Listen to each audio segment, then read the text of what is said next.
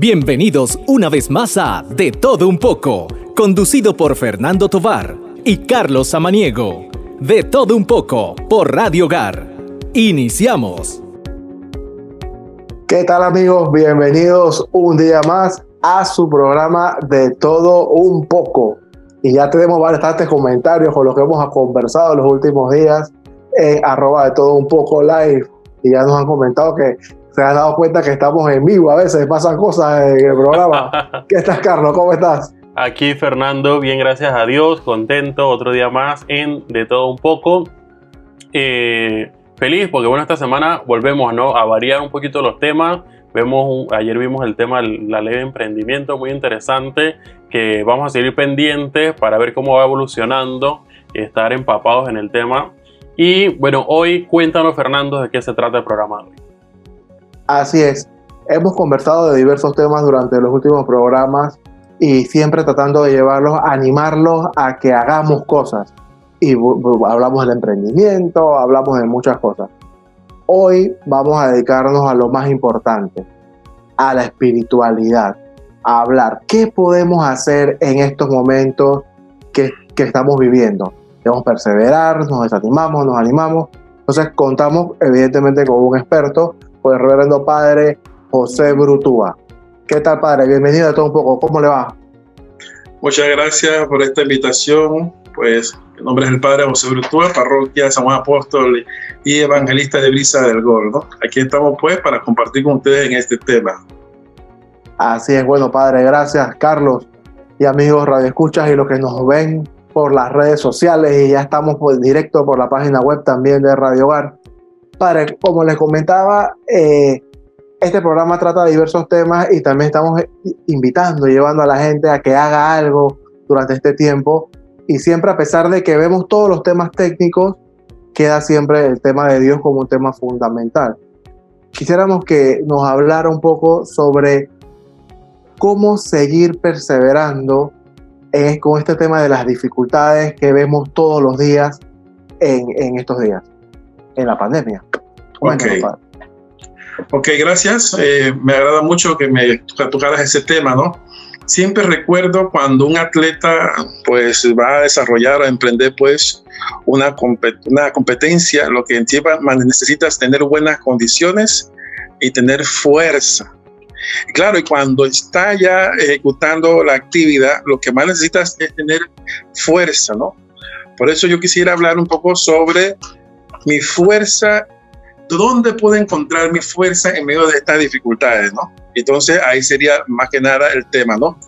En mi palabra, Jesucristo, mi fuerza ante las dificultades. Eso es lo que quisiera yo primero concentrarme, ¿no? Principalmente, eh, hacerle ver a todos ustedes, hermanos, que de cada uno de nosotros, de, que de cada uno de nosotros, debe de salir esa fuerza transformadora, ¿no? ¿Y de dónde nos puede, nos puede provenir esa fuerza? Más que nada viendo la cruz, cómo Jesucristo desde la cruz saca fuerza para poder decirnos a nosotros que nos ama tanto, ¿no? Por eso la palabra dice, tanto amó Dios al mundo que nos dio a su Hijo único y ese Hijo desde la cruz nos demuestra, en medio de la debilidad, nos demuestra fuerza, ¿no? Entonces, ver, ver, eso, ver la cruz es para agarrar fuerza, ¿no? Por eso, hermano, eh, el, diríamos, las diferentes conferencias episcopales de nuestro entorno, de América Latina, pues, han hecho varios comunicados animando pues a, las parroquias, animando pues a la feligresía a dar testimonios de confianza en el Señor. ¿no? Este puede ser un testimonio porque estamos buscando algún elemento, alguna persona que aliente pues que en medio de esa carga que estamos llevando todos, aliente a esa persona pues a poder tener esa energía, esa fuerza, ¿no? Por eso todo se debe iluminar desde el Evangelio. Si no, estamos listos, ¿no? Por eso en estos tiempos difíciles que, que cada uno de nosotros está viviendo, ¿no? La palabra siempre nos da pues esas luces, nos da esa esperanza, nos ayuda a poder sobrellevar los temores, ¿no? Tú le acabas de decir, sentimos que hay como un futuro incierto, ¿no? Porque esto ha llegado tan de repente que cada uno tenía sus proyectos corto, largo plazo, y ahora pues, ¿qué hacer, no? Pues una de las cosas principales que hay que hacer es afrontar nuestra realidad. Hay que estar clarito dónde yo estoy pisando, cuál es mi realidad, ¿no? Hay varias realidades que tenemos que manejar todos. Como dice, todos estamos en la misma barca, ¿no? Por lo menos la realidad de la, la realidad sanitaria, ¿no? Que yo creo que ya en otros temas ustedes los han tocado con otros expositores, ¿no? La realidad sanitaria, ¿no?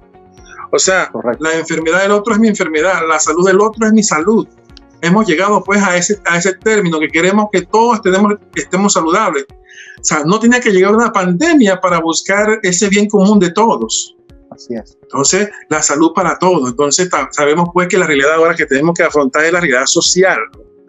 La realidad pues también hasta diríamos económica, la realidad pues política de nuestro país que tomar muchas decisiones y todos estamos jugando pues en ese mismo eh, juego, ¿no? Porque todos, todos tenemos un rol el policía, el médico, la enfermera, pues el profesional, los educadores. Ahora cuando yo escucho a, personas que son educadores, que están dando clase, que están entrando a, digamos, a utilizar todas estas herramientas y me comenta, tengo 30 chiquillos, tengo 20 chiquillos, pues antes yo iba al colegio, daba una clase de una hora, no, ahora una clase son de tres horas porque tengo que preparar a una hora antes, durante la, la hora y después la hora que sigue para evaluar. Entonces hay una, todo ha como cambiado, ¿no? Todo ha cambiado. Entonces uno tiene que dar en este momento, hermano, lo mejor de uno, ¿no? Por eso que a la luz de la palabra, yo quisiera compartir con ustedes por lo menos algunos pasajes, para que mientras ustedes escuchan esta, esta reflexión, ustedes puedan reconocer y leer de dónde pueden encontrar pues la fuerza. Yo anotaba aquí pues algunos pasajes bíblicos. Por ejemplo, hay un pasaje del Salmo 119, pues que este pasaje dice, tu palabra es antorcha de mis pasos y luz de mi camino, ¿no? Poderosa palabra, ¿no? Porque en medio de la oscuridad, el que viene como antorcha para darnos esa luz es Jesucristo. Igualmente podemos mirar en ese mismo salmo que dice, mi alma desfallece esperando tu salvación, espero tu palabra. O sea que durante todo el día, toda la semana, siempre hay una palabra, hermano, que nos transforma, una palabra que viene a ser como combustible para, para seguir adelante. Hay muchas situaciones en la familia, en el matrimonio, en el día a día, pues que uno tiene que enfrentar, pero uno necesita siempre ese combustible, esa palabra de Dios para poder enfrentar cada una de estas dificultades o problemas, ¿no? Por eso hay que primero pisar tierra, ver la realidad, pues, que uno está viviendo y la palabra viene a ayudarnos para poder despertar en nosotros esa fuerza. Yo quisiera que durante ya estos cortos tiempos de, reflexión para todos ustedes, regalarle pues una, una palabra, ¿no? Yo quisiera regalarle ese evangelio de Mateo 14, 22 al 33, ¿no? Yo sé que cuando ustedes lean este evangelio, ustedes van a darse cuenta de lo hermoso que es, ¿no? Dice que no es difícil ver en este evangelio, en, en este evangelio, lo que Jesús quería de nosotros, ¿no? Porque en este evangelio, ¿qué sucede, no? Este evangelio se desarrolla en una barca, ¿no? Donde los discípulos de Jesús van en ella. Es como, es como en este momento, todos estamos en una barca, ¿no? Todos estamos Entonces los discípulos, ajá, los discípulos de Jesús están en ella, ¿no? Entonces dice que esta barca es sacudida por las olas, imagínense, desbordadas, el viento fuerte que golpea pues la barca. Imagínense en esa oscuridad o en, esa tormenta, la inseguridad que pueda sentir esa persona. Y, son, y muchos de ellos son marinos, no por la inseguridad que pueden sentir que si se hunde esta barca aquí, todos nos vamos a ahogar han perdido, han perdido como esa expertise, son marineros, todo el tiempo se dedican a eso y han perdido esa expertise de, lo, de poder solucionar su problema del día a día, ¿no? Pero es ahí, hermano, pues, viene esa tormenta, ¿no? Porque como no hemos desconectado, es que yo siempre miro el tema, pues, antes cuando queríamos encontrar un día de una emisora o la frecuencia, movíamos pues el círculo del, del, radio para encontrar ahí exactamente la frecuencia del radio. Ya eso no existe, no, ahora es por botones, entonces es por botones, ¿no? Pero es eso, ¿no? o sea, cuando tú estás en la frecuencia con el Señor o con Dios, ya las cosas es diferente, ¿no? Pero hay momentos en que pedimos como esa, esa frecuencia, ¿no? Que el mundo actual, pues, nos ha llevado, ¿no? Y ahora, más que nada, hermanos, con la amenaza de esta pandemia, el COVID-19, ¿no? y muchas otras clases de fuerzas adversas que de repente nos están estremeciendo, ¿no? Y nos están llevando también como estos apóstoles y discípulos en la barca, nos están llenando pues de mucho miedo. Entonces hay hermano, donde esta palabra, este evangelio de Mateo 14, 22 al 23, viene a ayudarnos a nosotros para que no entremos en crisis en medio de lo que está viviendo pues este mundo, ¿no? Este mundo sinceramente está como naufragando. Y cuando uno escucha a las personas de su situación, ya sea pues eh, de salud, de salud económica. Entonces a uno le da mucho, em, em, emocionalmente le da mucha tristeza, ¿no? Porque uno que no quisiera pues que esta situación estuviera pasando. Pero uno tiene que poder llevar a esa, persona una palabra de fuerza, una palabra de aliento, ¿no? Y cuando uno escucha este evangelio, el evangelio, pues uno ve ahí cómo Jesús, ¿qué hace Jesús? Y dice Jesús que se acerca caminando cuando ellos están todos desesperados, se acerca caminando, pues sobre, caminando sobre las aguas. Se va acercando a la barca, ¿no? Y dice que los discípulos no son capaces de reconocerlo. el Señor nos habla de tantas formas y tantas maneras a través del programa y la gente no son capaces de reconocerlo. Ya de, de repente aquí la, tormenta, la oscuridad, tantas, la noche, tantas cosas pues en contra que dice que veían a Jesús como un fantasma. Y dice que estaban llenos de miedo y estaban aterrorizados. Por toda la tempestad. Y es ahí, hermanos, donde tendríamos que preguntarnos nosotros también, que estamos en esta misma situación, dificultad, en esta misma barca, ¿no? Si nosotros en nuestra vida, todos los días cuando levantamos, conversamos con las personas, con nuestros amigos, con nuestro esposo, esposa, con los hijos, con los padres, con los hermanos, ¿qué contagiamos? Como hablamos de un tema de contagio, ¿qué contagiamos unos a otros? ¿no? Desaliento, miedo, falta de fe. Eso es lo que estamos haciendo en este momento. Entonces tenemos que revisarnos todos, ¿no? Viendo que Jesús se nos está acercando, ¿no? En este momento de, de, de crisis, ¿no? ¿Qué tenemos que contagiar nosotros? ¿Qué tenemos que darle nosotros pues, a las demás personas? Yo te voy a decir qué palabras tienes que decir. Este evangelio Jesús dice tres palabras fuertes, generadoras, poderosas. Esas tres palabras que dice Jesús son ánimo, soy yo, no tengas miedos. Esas tres palabras, hermano, con esas tres palabras tú puedes sobrevivir en esta pandemia. Ánimo, soy yo, soy yo. no tengas miedo. Porque solo Jesús les puede hablar directamente. Solo Jesús les puede hablar así a sus discípulos, ¿no? Pero aquí muchas veces los oídos de nosotros ante estas palabras de Jesús no oyen. Y más que nada porque hay tantas voces, tanto estruendo como las olas del alma y la fuerza del viento. Pues este también muchas veces es como, diríamos, nuestro terror, nuestro miedo que vivimos en este momento, ¿no? Por eso pidámosle a Jesús que nos ayude pues a escuchar su voz, ¿no? Pidámosle a Jesús que nos ayude pues a poner la, nuestra confianza en Él, pero una confianza incondicional, no de que confío y mañana no sé si confío, una confianza incondicional, ¿no?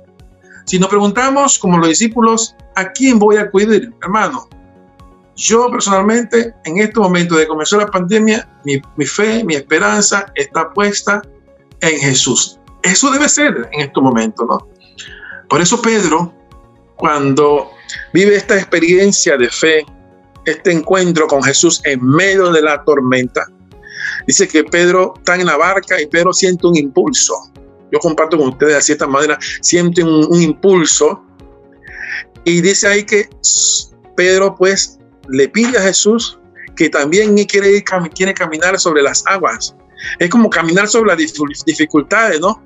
Y es ahí que Pedro, sostenido por la llamada de, del maestro, la llamada de Jesús, dice que él salta de la barca.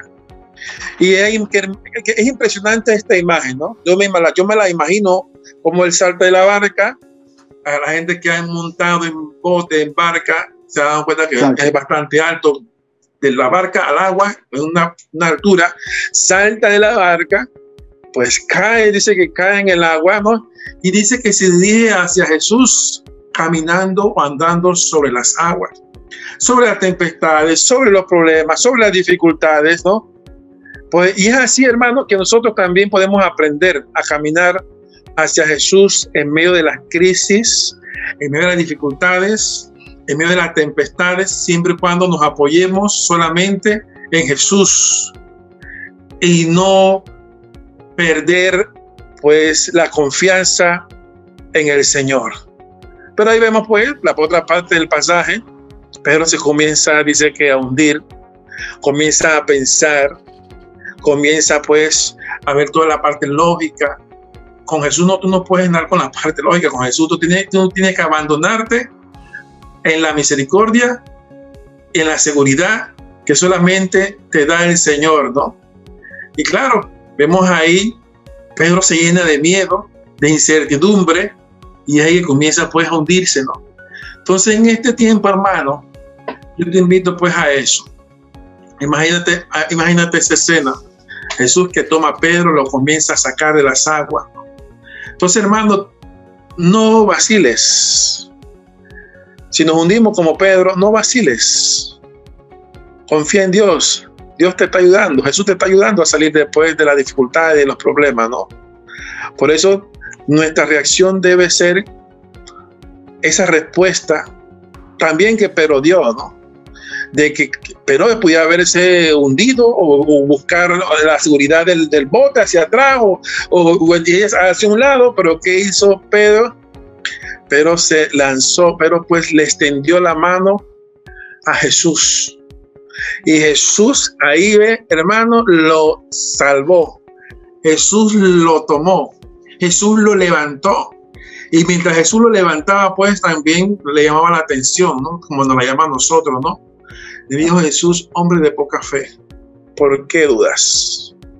Yo creo que ese, ese tema, esa palabra ahí, es bien cuestionante para todos nosotros. No podemos ser de poca fe, no podemos dudar ante Jesús si lo tenemos pues al frente. Él siempre está con nosotros. Él mismo lo dijo, yo estaré con ustedes todos los días hasta el, hasta el fin del, del mundo. ¿no?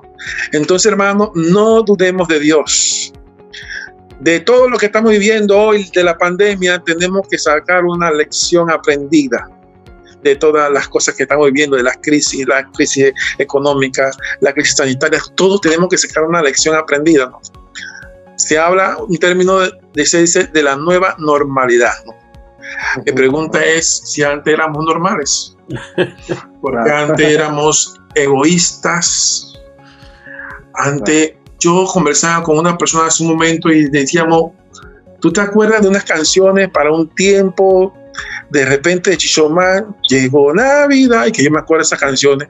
Tú podías caminar por ahí y de repente tranquilo, podías irte, te ibas para tus abuelos, para el interior y todo era normal, todo era, diríamos, todo era tranquilo, mm, no había tanta violencia, pero ahora tu vida de repente corre riesgo en cualquier lugar. Entonces, si estamos hablando de una que antes eran todas las cosas normales, yo creo que no. Habíamos perdido esa calidad de humana. Habíamos perdido el respeto a la dignidad de la otra persona, ¿no? Habíamos dejado, nos estaba faltando muchas cosas, la hermandad, la solidaridad, el respeto, la, la decencia, la decencia es importante, la decencia, el, el, respeto a los adultos, todas esas cosas, pues que, que se habían perdido. Entonces, antes no era una, una nueva, no era muchas cosas no eran normal. Exactamente, exactamente. A comenzar a reparar todas esas cosas, ¿no? Por eso desde ahora en adelante dejemos de buscar falsas seguridades, ¿no? Porque este mundo no nos da seguridad. El que nos da la seguridad, hermano, en medio de cualquier situación, pandemia, maremoto, terremoto, enfermedad de cualquier clase, que nos da la seguridad, hermano, es Jesucristo. Por eso yo quisiera invitarlos a que aprendamos a caminar de nuevo, pero agarrado de la mano de Jesucristo. Por eso esta crisis, esta pandemia tiene que ayudarnos a todos nosotros, principalmente como a purificarnos, ¿no? A liberarnos, ¿no? Para que dejemos de ser mezquinos y como cada uno comience a, diríamos, a definir, a desarrollar esa palabra. Dejemos de ser mezquinos en todo el sentido de la palabra. Dejemos de ser mezquinos. Dejemos de ser triunfalistas. Dejemos de engañar a las personas, ¿no? Mucho, muchas, muchas relaciones, muchas cosas que era tan bonita el noviazgo, el matrimonio, muchas cosas como que estaban como desformándose, ¿no? En nuestra sociedad. Estábamos como ese pueblo de Israel que constantemente venía un profeta y le venía a decirle, hey, se estaban alejando de Dios por el rito que están haciendo que es vacío, porque realmente no están adorando a Dios como se debe, o, ustedes están introduciendo pues en el país la idolatría porque están, eh, están haciéndole culto pues a dioses falsos por la injusticia, entonces igualmente estamos como deformándonos, nos estábamos alejando del Señor. Y por eso que esta crisis tiene que conducirnos a nosotros nuevamente a arraigar nuestra fe. Y pues nuestra fe debe estar sostenida, cimentada sobre Jesucristo, ¿no? Y quiero culminar, diríamos, este, este momento con, un, con una persona que nos ayuda a ser un ejemplo de fortaleza en un camino de dolor. Mire, una persona que nos ayuda a hacer un camino de, fortaleza en medio del dolor. ¿Y quién es esa persona? ¿Quién usted cree que es? La Virgen María. Tema de espiritualidad. ¿Por qué? Porque junto a la cruz de Jesús, ¿quién estaba? María. Cuando Jesús iba caminando con la cruz a cuesta, ¿quién estaba ahí cerca? Pues su madre. Estaba pues María. Jesús tuvo en la cruz y ella vio a su madre, ¿no? Y como dice el pasaje, junto a ella estaba el discípulo que ella tanto, que él pues, que él amaba, ¿no? Y ahí vemos pues qué hizo Jesús desde la cruz, desde el sufrimiento, pues le va a decir pues a su madre, pues ella ahí a tu hijo. Con ese tono, con ese regalo que nos dio Jesucristo, pues tenemos que sentirnos agraciados, ¿no? Que tenemos todos nosotros una madre que nunca nos va a dejar. Y ustedes saben cómo actúa una madre. Una madre es capaz de dar su vida por su hijo. Con mucha más razón la Virgen María por Jesucristo. Y con mucha más razón ese encargo pues que le dejó Jesucristo de cada uno de nosotros. Así que hermanos, confiemos en el Señor en medio de todas las dificultades que estamos viviendo y pasando en este momento. Así es, Fernando.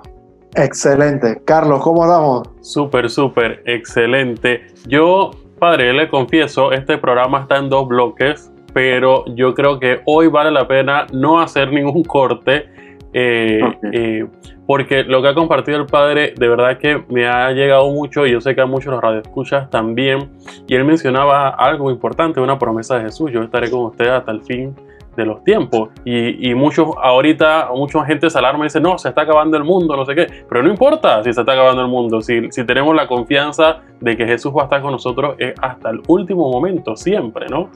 Y, que eso sirva para alentar a, todos nuestros hermanos. Sí, en ese sentido, Padre, eh, el tema de, de las verdades eternas, quizás como seres humanos o nadie quiere morirse, pero vemos la muerte como una derrota, como, como algo negativo. No sé qué nos puede comentar al respecto. Bueno, el tema de la muerte, pues es una realidad del ser humano. Eso siempre ha estado alrededor de nuestro y a veces vemos muertes hasta trágicas y le hemos, hemos perdido como la sensibilidad ante hechos que, ocurre, que, que estaban ocurriendo y que ocurrían de muerte trágica y que no nos, no, pero ahora cuando vemos que esto, esto ataca pues a en cualquier momento, cualquier persona, pues, ¿qué tenemos que hacer? Siento yo que, pues, cuando uno es un creyente, cuando uno tiene fe en Jesucristo y cuando uno cree en las promesas de Jesucristo, pues uno vive, mm, hermano, a plenitud. Y cuando se dice a plenitud, pues con esa conciencia de hacer siempre el bien, no importa a quién, ¿no? Porque tiene que tener claro que nadie sabe el día y la hora, pues, en que viene Jesús por segunda vez. Nadie sabe el día en que tú y yo vamos a morir, eso no lo sabe nadie.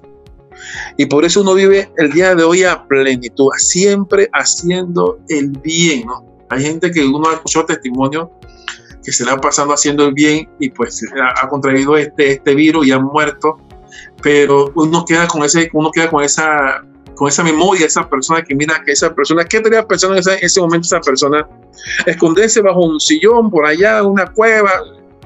Si la muerte te puede llegar en cualquier lugar, en cualquier momento, pues uno no puede tenerle miedo a la muerte. Jesucristo no nos enseñó a tenerle miedo a la muerte. Jesucristo nos enseñó a tenerle miedo al pecado. Al pecado es el que le tiene que, que, temer, ¿no? a la muerte, ¿no? Y vemos el, el, testimonio de los santos y los mártires, esa gente, por hacer el bien, muchas veces tenía que dar su vida, ¿no? Jesucristo da su vida por nosotros. Entonces, fue, uno, lo que tiene que esforzar a la gente es ser un buen esposo. Porque, claro, antes compartían pocos, en una realidad.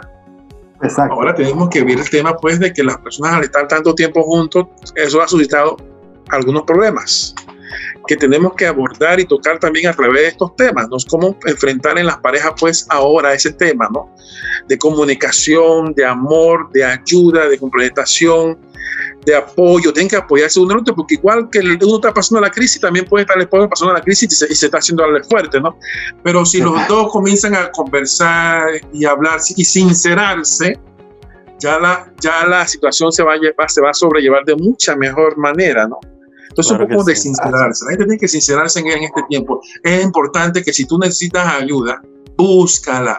A través de estos medios hay ayuda psicológica, psiquiátrica, espiritual, busca la ayuda, ¿no? Porque uno puede reparar, restaurar todas las cosas económicas. Es como cuando tú me mandas carro y puto, estrellaste el carro y lo rayaste y no sé qué cosa.